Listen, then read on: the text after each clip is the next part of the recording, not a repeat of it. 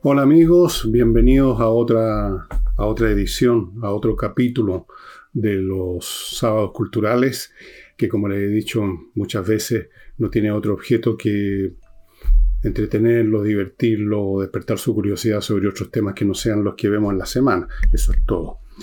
Y el tema de hoy que he titulado Pánico, como ustedes quizás ya han visto, y que incluso es un tema que puedo haber tocado en otros programas, pero yo insisto en, en algo, no porque he tocado un tema en algún momento significa que se me prohíbe tocarlo más, no asumo que todos han visto todos mis programas, eso es lo primero, y segundo, los temas aunque sea exactamente el mismo tema, no lo, no lo desarrollo siempre igual. Por último, porque me olvido cómo lo desarrollé al principio, porque hay otras circunstancias, así es que no voy a dar excusas si alguien me dice, usted habló de esto en el programa X. Puede ser. Pánico. Y la razón por la cual se me ha ocurrido escribir, escribir mentalmente y hablarles sobre esto es porque hay un ámbito, hay un ambiente no solo en nuestro país, sino que en todo el mundo, de, no sé si pánico todavía, pero ya vamos a ver, de temor. La forma más suave del pánico en su inicio es la ansiedad y la angustia, porque estamos viviendo tiempos muy convulsos, tiempos que, como les he dicho ya muchas oportunidades, preludian o ya están en el capítulo número uno de una etapa de guerras y de conflictos en gran escala. No sabemos cómo van a terminar, en qué van a terminar qué guerras se van a desatar realmente de todos los focos que hay en este momento. Y tampoco sabemos hasta dónde va a llegar. Sí sabemos una cosa, y lo hemos visto a lo largo de toda la historia humana y lo vemos en el presente, que las guerras siempre llegan más lejos de lo que se había pensado y calculado.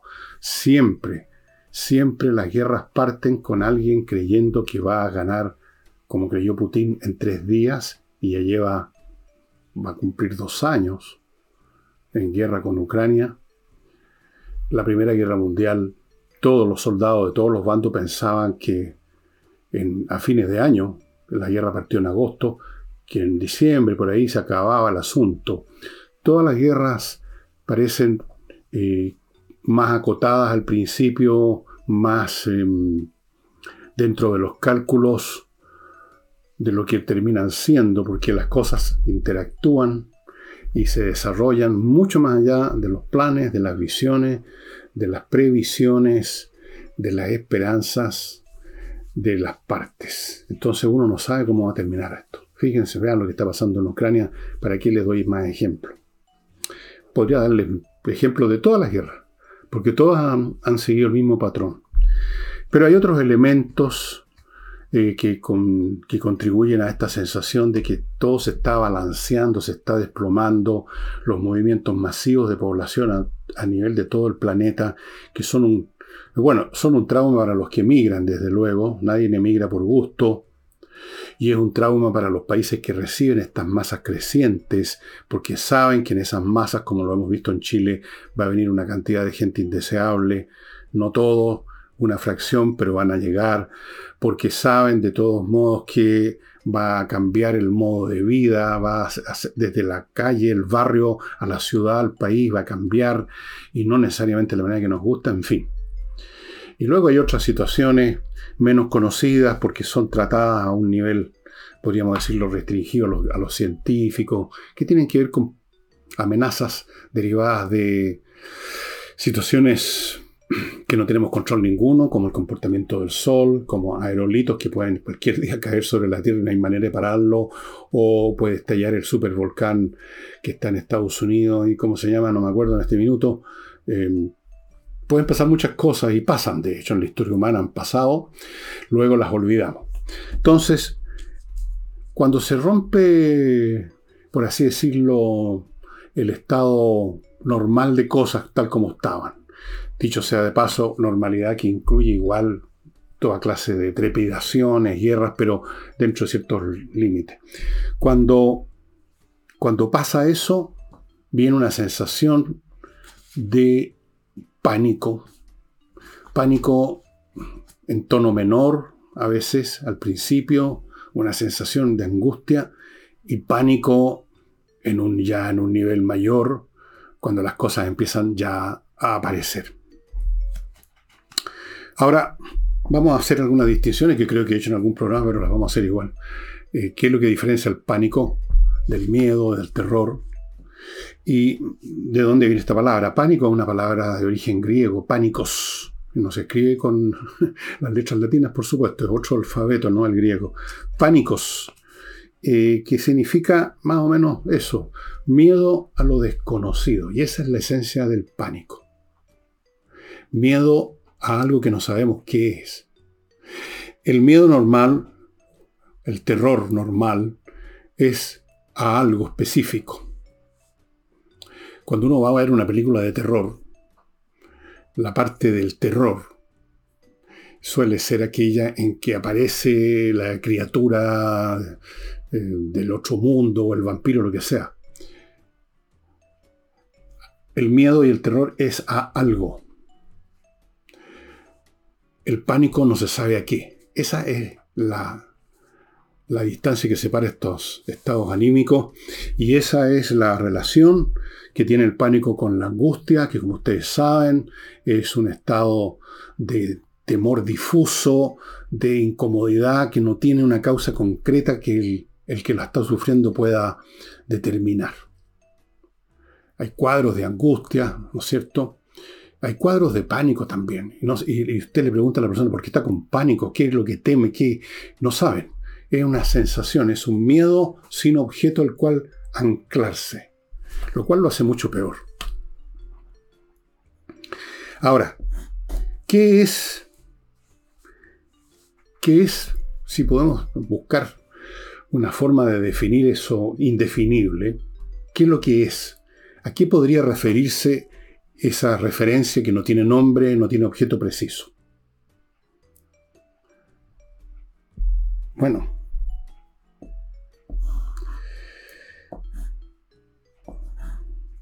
Ese objeto, que no tiene nombre, que no toma forma todavía, es la totalidad de lo que nos rodea finalmente. Es lo que el filósofo, psiquiatra, etcétera, Carl Jasper llamaba los circum balante, lo que nos rodea, todo lo que nos rodea. Eh, todo lo que nos rodea es el mundo en su conjunto. Desde lo que está pasando en el barrio, que no sabemos qué está pasando en este momento, lo que está pasando en el país, en millones de planos que no conocemos en absoluto, lo que está pasando en el mundo. Porque ¿qué es lo que sabemos de los circunvalantes? Muy poco.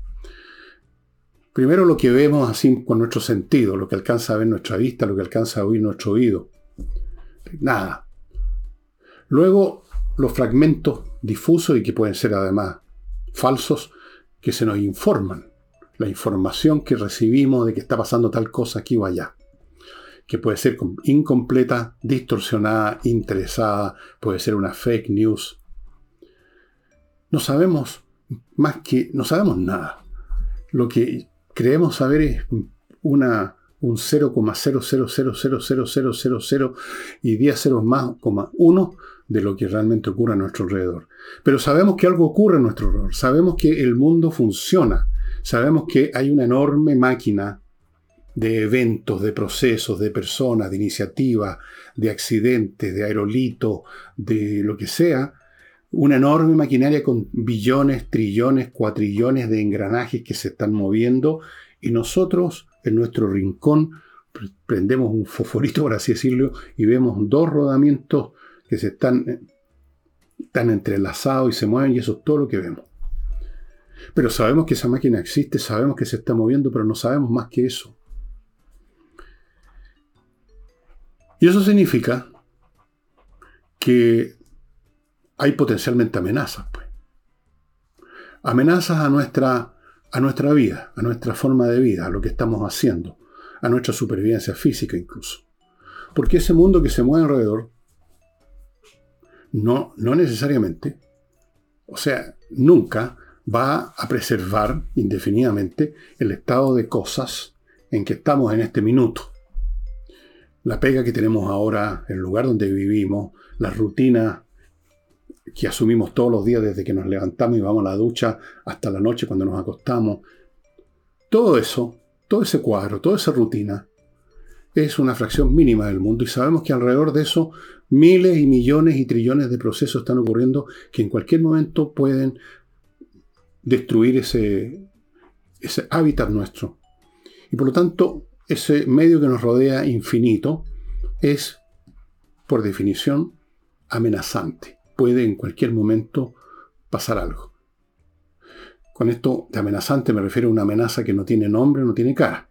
No es la amenaza específica de alguien que nos amenaza con un revólver, sino que es esto de saber de que algo puede cambiar, o como dice la frase, no se sabe por dónde va a saltar la liebre. Y ahora tenemos tantas situaciones que se han hecho además notorias, como las que mencioné al principio, procesos a nivel planetario, societario, en nuestro barrio, los problemas que tiene nuestro país, la inseguridad, ¿Qué, es la inseguridad sino el hecho de no estar seguro precisamente de que se van a mantener las cosas, que no nos van a robar, que no nos van a matar o no le va a pasar eso a nuestros, a nuestros seres queridos? La inseguridad tiene que ver con esto en este plano, pero hay otros planos más, muchos más, que están emergiendo. Amenazas, vagas, difusas. Y uno lo nota esto a todo nivel.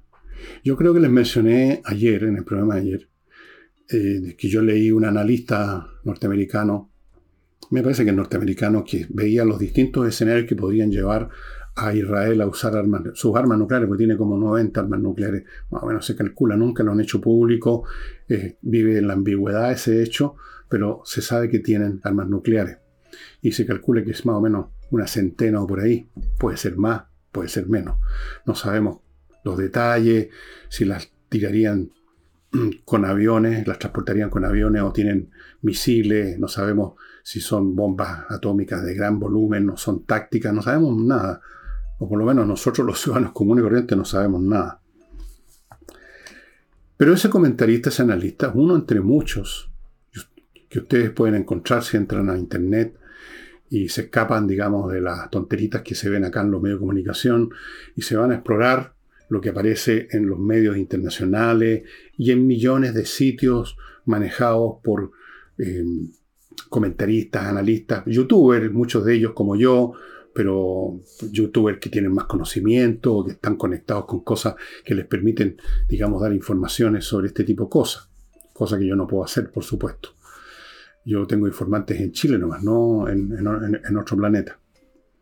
Entonces, uno ve uno siente, uno detecta por todas partes este clima de temor, este pánico que todavía no se desata, pero que se está acercando por lo que uno ve en la forma como estas cosas las comentan, la forma como se titulan en los medios, a veces exagerando, por supuesto los periodistas les gusta exagerar porque eso da puntos, da rating, pero hay un fondo sustantivo y real de amenazas muy grandes que están creciendo.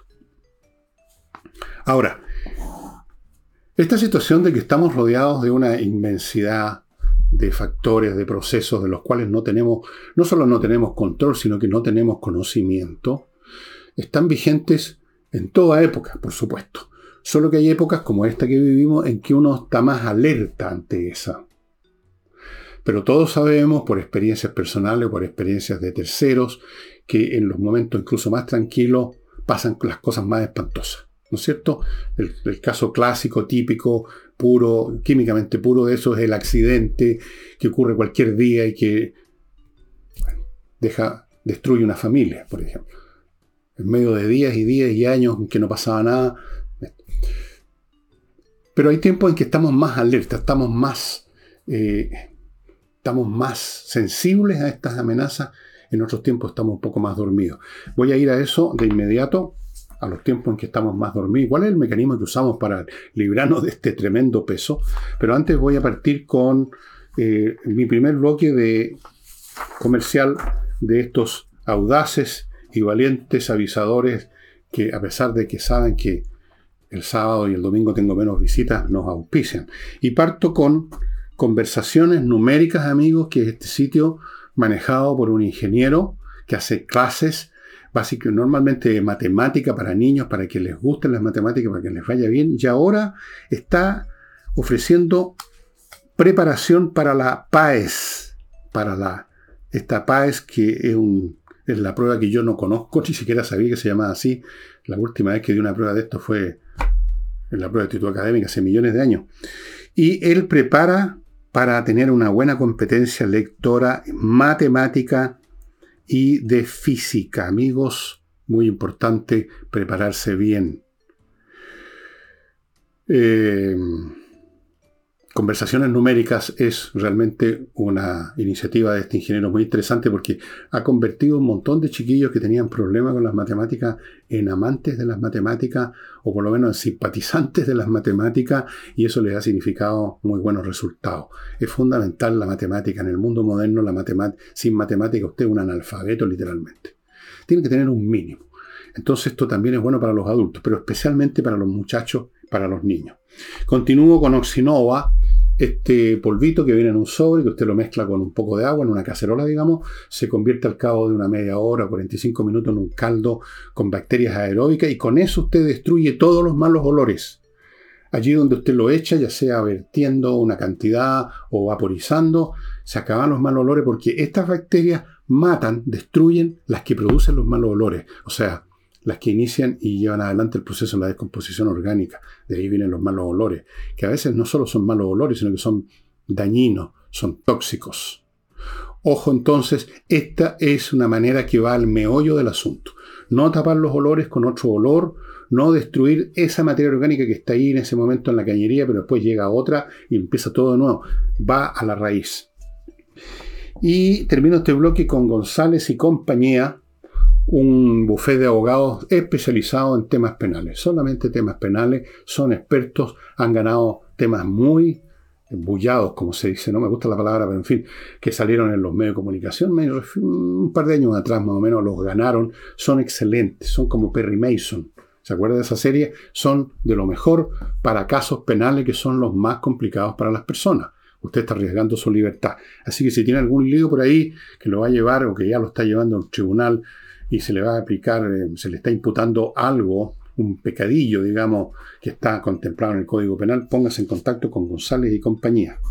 Revista Mundo Bursátil los invita a suscribirse para que usted, si de vez en cuando siquiera va a la bolsa a invertir, sepa lo que está haciendo. Revista Bursátil es una revista que existe hace mucho tiempo. Yo perdí la, o sea, desde que tengo memoria, existe la revista Bursátil, conocen perfectamente el mercado, trabajan en, alianza con una importante corredora de bolsa y por lo tanto dan buenos datos. Como mínimo, y esto es fundamental, evitan que usted invierta allí donde no vale la pena. Eso es lo primero, no, meter, no se meterse en la pata en los caballos. Y fuera de eso, por supuesto, hay consejos para inversiones en cosas que son prometedoras. Y continúo ahora con con el programa, ¿cómo es que logramos funcionar en, este, en medio de este mundo circunvalante que potencialmente está repleto de amenazas que de vez en cuando se producen? O sea, ¿quién no ha pasado por esto? Llega usted un día a la pega y resulta que estaba echado. O algo pasaba. Caen las cosas, pero como un, como un meteoro que cae del cielo. O usted, bueno, yo he visto, me tocó ver tragedia, además, lo peor. Familias destrozadas en una noche cualquiera en que los chiquillos salieron a todos en su auto y no volvieron. Está siempre la amenaza, algo va a pasar. Eh, ¿Cómo nos arreglamos para vivir así? ¿Cómo no, no quedamos aplastados como, como si hubiéramos descendido a 7 kilómetros a la profundidad del mar y nos, nos chancan? ¿Cómo? Con el olvido. Eso es todo. El olvido es el método con que combatimos el pánico. Combatimos, nos olvidamos de toda esta cuestión. Vivimos nomás. Nos limitamos, nos consciente o inconscientemente, a funcionar con eso que podemos ver, que podemos oír, y con la idea de que la rutina de ayer, hoy va a ser exactamente igual.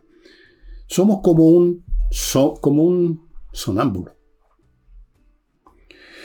somos como un sonámbulo caminando al borde de un abismo por una cornisa. Y si ese sonámbulo llega a despertar, se cae. Se sorprende donde está, pierde el equilibrio y se cae, ¿no es verdad? Ese sonámbulo funciona perfectamente porque no tiene idea de lo que está haciendo. Y nosotros nos movemos por la vida en gran, en gran medida como sonámbulo. Realmente, como sonámbulo. Y, pero a veces tenemos, nos obligan a despertar. Eh, empieza a crujir todo. Eh, empiezan a moverse las cosas. Hay un temblorcito grado 1, digamos 2. Eh, tenemos entonces inmediatamente nos ponemos nerviosos, saltones, decimos a lo mejor en dos minutos más viene el remesón fuerte y se viene todo abajo. O llegamos un día a la oficina y nos, y nos cuentan que a fulano, que lo veíamos todos los días, lo echaron el viernes, el viernes lo llamaron al famoso cafecito con el jefe y lo echaron. Y parece, nos dicen que vienen despidos masivos, que la empresa está con problemas. Tampoco sabíamos que tenían tantos problemas. Y es un día cualquiera. Y entonces empezamos a entrar en, en, un estado de inquietud, de angustia.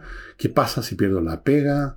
Estoy pagando la casa todavía, qué sé yo, tengo deuda, tengo que pagar el colegio los chiquillos. ¿Cómo lo hago? Y empiezan incluso algunos a entrar en pánico con esto. Porque todo se empieza, se empieza a, desbalancear y entonces eso circunvalante que estaba en la oscuridad de nuestra mente no aparece del todo porque nunca lo vamos a ver del todo porque es infinito, pero vemos como, como destellos así, como si usted está en un bosque oscuro y hasta ese momento se las ha manejado con un fosforito prendido, pero de repente eh, hay unos relámpagos y por un momento algo bastante más a su alrededor se ve, por un segundo, por menos de un segundo. Y usted empieza a sentirse amenazado. Y usted empieza a tener pánico. Y hoy día, hoy, estamos con pánico. Yo les voy a contar algo personal. No, no llegué al pánico, pero me llegué, llegué un poquito a la angustia, diría yo. Ayer, en la noche, cuando ya había terminado de hacer todas las cosas que tengo que hacer, me puse a recorrer una vieja plataforma de cine y en una de esas vi que estaba la famosa y vieja película eh, esta película del año 39 con Clark Gable, eh, Lo que el viento se llevó. Ustedes quizás la han visto, de vez en cuando la ponen de nuevo en la televisión. Yo no sé si ponen películas ya en la televisión, pero en fin. Y dije, bueno, voy a ver cómo era esta cuestión. Eh, la inicio. Y antes que empiece la película empiezan a aparecer unas pantallas negras con un texto largo rato, donde los productores o los que pusieron esta película en esa plataforma, dando excusas por la manera como en esta película, filmada en el año 38, se ve el tema de los negros y de la esclavitud, y ahora es una lástima y qué terrible, qué sé yo, dando excusas por poner una película del año 39, donde por supuesto toda la acción transcurre en una, en una hacienda algodonera donde hay esclavos, eso era un hecho histórico, pero parece que hay gente que no aguanta los hechos históricos y se molesta que sean, aparezcan en un libro o en una o en una película, y entonces los productores tienen miedo que, aunque sea uno entre 10.000, va a ser tan imbécil que va a reclamar y va a armar un tremendo cuento por cómo es posible que hayan mostrado esta película racista. Bueno, entonces se asustan los productores, se asustan los ejecutivos y ponen esta cuestión. Y yo me angustié porque dije, ¿cuándo, ¿dónde termina esto? De, de estas censuras previas, de estas, dar excusas por todo. Porque lo estamos viendo cada momento. Alguien dice algo, en vez de decir persona de color, dice negro, y hay que dar excusa, porque alguien se molestó y aparece un grupo y le hacen una funa. Y entonces uno calcula cómo va a ser esto en unos años más, si es que esto no desaparece donde debiera desaparecer en la nada de la estupidez humana. Porque es una estupidez, pues, eh, sentirse herido, porque hace 100 años, hace 200, hace 500 pasaron cosas, tales o cuales cosas que ahora nos parecen malas, que ahora nos parecen horribles. Bueno, pero pasaron. ¿Por qué no las podemos ver, no las podemos contar, no las podemos hacer una película? No, no hay que verlas. Prohibido verlas. O pongan 20.000, o corten, censuren, eh, hasta en monos animados.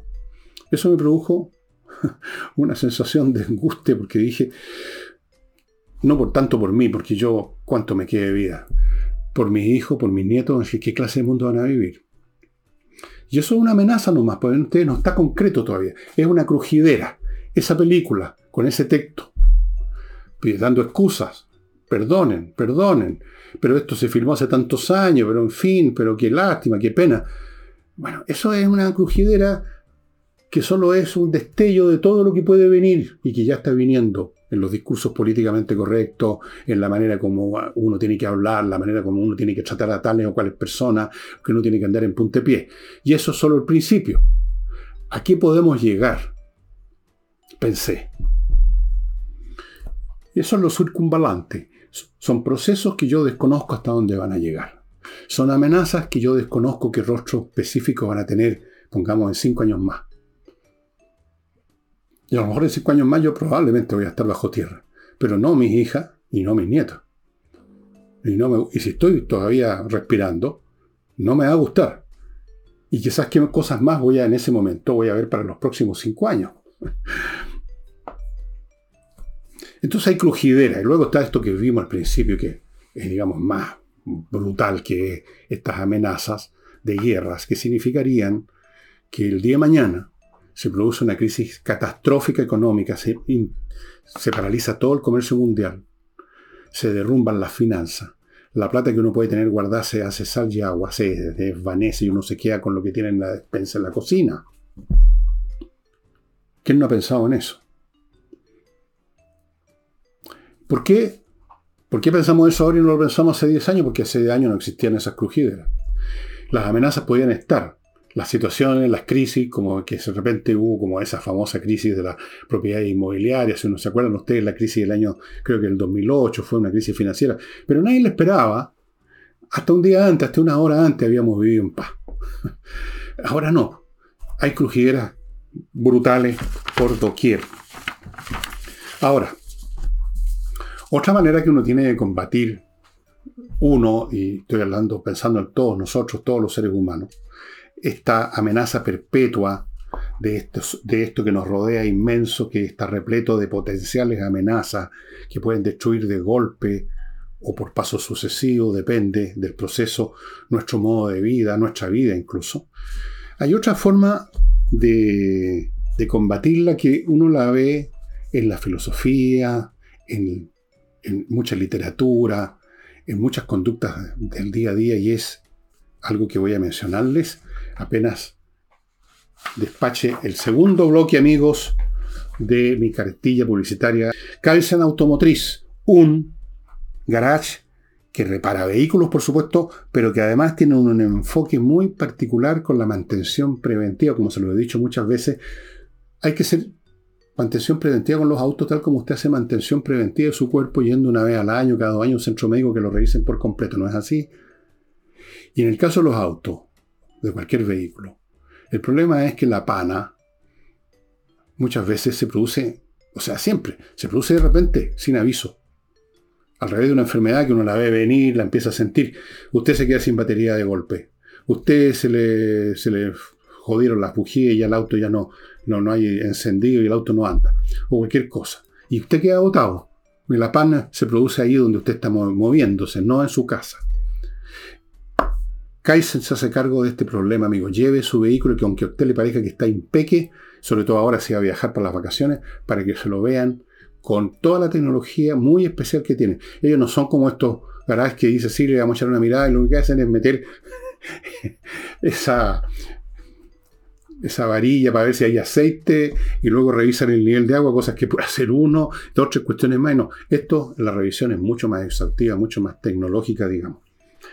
Sigo con Climo, amigos, la empresa de climatización que instala los mejores equipos, primera cosa, para todo el año, refrescan en verano, dan calorcito en, en invierno, etcétera, filtran el aire, están conectados a internet, funcionan con electricidad, gastan muy poco, son silenciosos, como ustedes pueden ver, no se siente nada, y aquí está funcionando uno. Nada. Amigos, la mejor, el mejor, los mejores dispositivos. Segundo, ellos lo instalan con una garantía de 5 años. La instalación tiene una garantía de 5 años. Tercero, la instalación es rápida. Hay otras empresas que instalan equipos que no son los de Kaizen y se demoran desde el momento que usted hizo la operación, que compró, que ordenó el equipo, hasta que se lo instalan, puede pasar dos meses. Y continúo con Fundo Las Cumbres, una oportunidad de irse realmente a vivir a otro mundo. El Fundo Las Cumbres es el nombre que le dieron a un proyecto inmobiliario que está cerca de la playa Klinichek, que a su vez está cerca como a 10-15 minutos en auto de Puerto Varas. Pero hasta ahí nomás, esos 10 minutos en el fondo es como la eternidad, porque una vez que usted sale y en esos 10 minutos llega, está en otro mundo. Esta es un proyecto inmobiliario, un proyecto de, ¿sí? que tienen hasta la siguiente particularidad. Las parcelas están en medio de un bosque, como usted puede ver en la foto a mi derecha, en el afiche. Eso es otra cosa. Esto es, o sea, usted no tiene que plantar y esperar que sus nietos vean los árboles. Usted va a estar ahí en medio ya de un bosque, algo maravilloso, algo precioso. Lo tienen en playa, en el, en el fondo de las cumbres. Ahí hay un QR, tómelo con su celular y ahí va a llegar a un sitio donde va a poder escuchar opiniones de gente que ya vive ahí, etc. Y termino con Gigena, la academia de música que enseña guitarra, saxofón, contrabajo, piano, otros teclados como los órganos electrónicos, eh, batería, canto, eh, flauta traversa, flauta dulce, etc. online, lo cual lo hace cómodo y efectivo. Las clases en que uno está solo frente al profesor que está en la pantalla son mucho más efectivas que estar en una sala con otras 20 personas.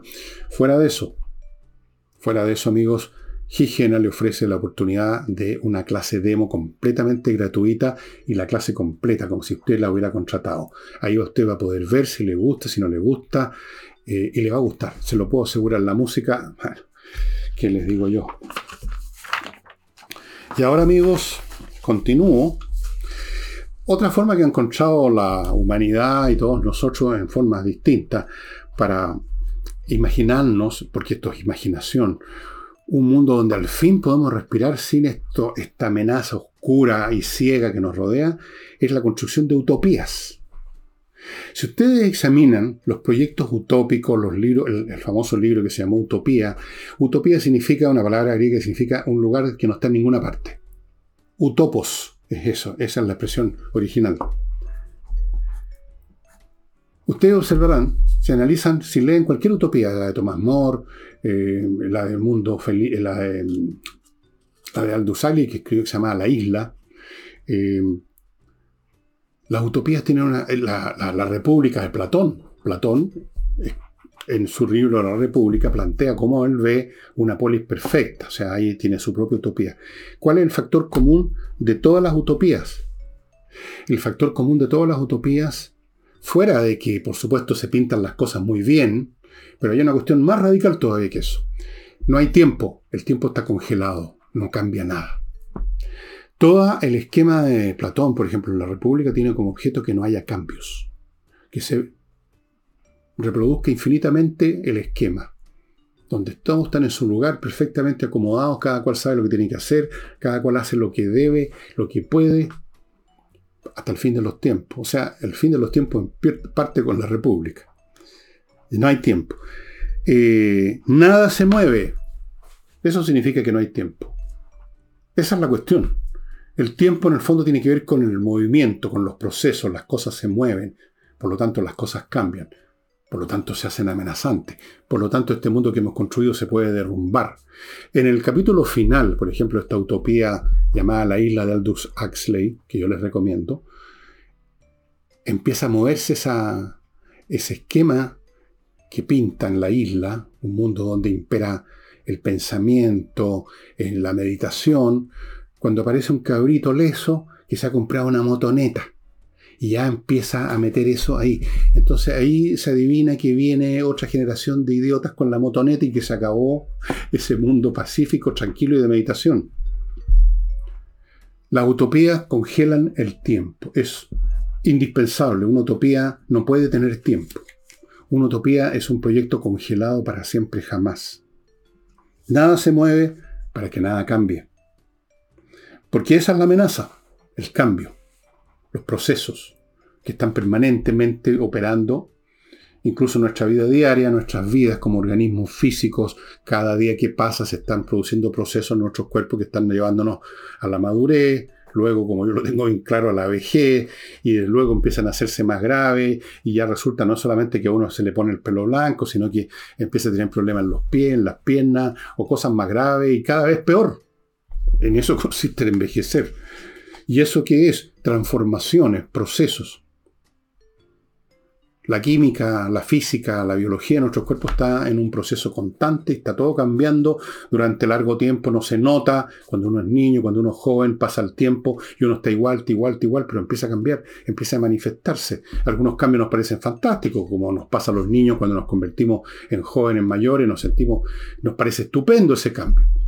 Después ya no nos parece tan estupendo. Y en todo orden de cosas sentimos, con toda razón, que el tiempo es el enemigo, es la amenaza. Porque el tiempo, como decía el viejo poeta romano Ovidio, en una obra que no por casualidad se llamaba Metamorfosis, el tiempo, lo voy a decir en latín que suena muy bonito, tempus edax rerum, que significa el tiempo lo carcome, lo corroe, lo devora, sería más exacto, lo devora todo, todas las cosas, rerum, todas las cosas todo lo devora. Y nos devora a nosotros, devora nuestro modo de vida, devora nuestros planes, devora, devora el, estado de cosas en que estamos viviendo en un momento dado. Decimos, hoy que estamos bien, qué rico, estamos contentos, no me había dado cuenta lo bien que estamos, pero hay procesos que están ocurriendo, que algunos los vemos y otros, la mayoría no los vemos, los circunvalantes. Pero ansiamos congelar el tiempo, ansiamos que haya un momento en que ya no haya más momentos. De ahí viene esto del final feliz en las películas, por lo menos las películas que se hacían antes, ahora no es así, no es tan así. El final feliz. La niña y el galán se dan un beso y sale la palabra, la frase diente. Fin. Qué rico. Y todos quedamos con una sonrisa así en el cine. Terminó bien, o en una novela. Pero no terminó en realidad lo que terminó en la película. Pero ¿qué pasó después? Hay un escritor japonés muy original si no me equivoco, que escribió unos cuentos, no me acuerdo exactamente el título, porque entre otras cosas, cuando uno empieza, empieza a perder las memorias, que consistían en decir qué pasó después del final. Entonces agarraba un final de otras historias y, las desarrollaba. Entonces el final no era final realmente. Cuando vemos al niño y la, al joven, y el jovencito y a la niña dándose el beso en la película, si la película siguiera, se casan, Después a la semana tienen problemas. A los cinco años están agarrándose a los, puñetes. Eh, después hubo una tragedia. Uno de los hijos le salió, digamos, drogadicto. Entonces, ¿cuál, era el final feliz? No hay un final feliz. Creo que les conté esa historia de chino que cuando le decían que buena suerte, tal cosa decía, ¿cómo sabes que buena suerte? O qué mala suerte, ¿cómo sabes que es mala suerte? Si las cosas continúan. Así que los finales felices son felices porque son final. Esa es la cuestión básica. Es un final. Claro. Hay muy pocas películas y muy pocas historias donde el final no es feliz. Son rarísimas. Son rarísimas. La gente no quiere ver cosas tristes. Por buena que sea la película, les queda con mal gusto y no la vende por segunda vez. No. Entonces, piensen ahora si ustedes son creyentes en, en, la otra vida, ¿qué es lo que es el paraíso que promete la religión cristiana a sus fieles? Que se hayan portado bien, por supuesto. ¿En qué consiste? En la eternidad. Una eternidad. Vamos a vivir para siempre. Muy bien. No sé qué, qué, qué cosas gratas hay en el cielo. No tengo idea. No, no he ido todavía. Después les cuento. Eh, pero hay una cosa que es clara, es eterno. ¿Y qué significa eternidad? Que no hay tiempo. El tiempo es por definición un proceso finito, parte y termina. Las cosas parten y se inician y terminan en la desintegración o lo que sea. La eternidad es equivalente a decir no hay tiempo. El paraíso no tiene tiempo. El final feliz no tiene tiempo. Ahí quedaron la, el galán y la niña dándose un beso para siempre jamás porque se cortó la película y se acabó. Cayó el telón. Por lo tanto, no hay más tiempo. No pasó nada más. Hasta ahí llegó el celuloide. Ahora, hay una tercera manera, fuera, digamos, del olvido, fuera de hacerse utopía. Uno puede tener sus utopías personales. Quizás uno vive todo el tiempo con una cierta utopía personal muy modesta que consiste en pensar que mañana va a ser igual que hoy día. Si, si es que estamos viviendo más o menos bien. Pero hay una tercera forma de enfrentar la realidad, la realidad, lo circunvalante, las amenazas, y es adentrarse en la filosofía que nos muestra que esos temores, por ejemplo, el principal temor de la mayoría de la gente es la muerte, no tienen fundamento. Y aquí es cuando aparecen libros, hay muchos que yo les recomiendo, que lo van a encontrar seguramente, el Epicuros Esencial, cartas, doctrinas principales, etcétera, y fragmentos de este filósofo llamado Epicuro, que dice cosas muy interesantes, que si uno las hace propias, que si uno las internaliza, eh, ayudan mucho a arreglárselas en la vida. Eh, sobre la muerte, por ejemplo, dice cosas que son bastante claras, ¿no? Bastante obvias, pero que mucha gente no las considera, ¿no? Eh, yo la voy a buscar aquí para leérsela. Aquí está, lo tengo marcadito precisamente. Dice Epicuro. Hay que acostumbrarse a la creencia, o más bien dicho, a la convicción, diría yo, que la muerte no es nada para nosotros. Puesto que todo bien y todo mal reposan la sensación, y la muerte es la deprivación de las sensaciones. Por lo tanto, un entendimiento correcto de la muerte es que ésta es nada para nosotros. Y entenderlo hace la vida pasable, agradable, no por agregar, no por agregarle a la vida un tiempo indefinido, una duración indefinida, sino por despojarse, por echar a un lado este afán por la inmortalidad. No hay nada terrible en la vida para el hombre que ha verdaderamente comprendido que no hay nada terrible en no vivir.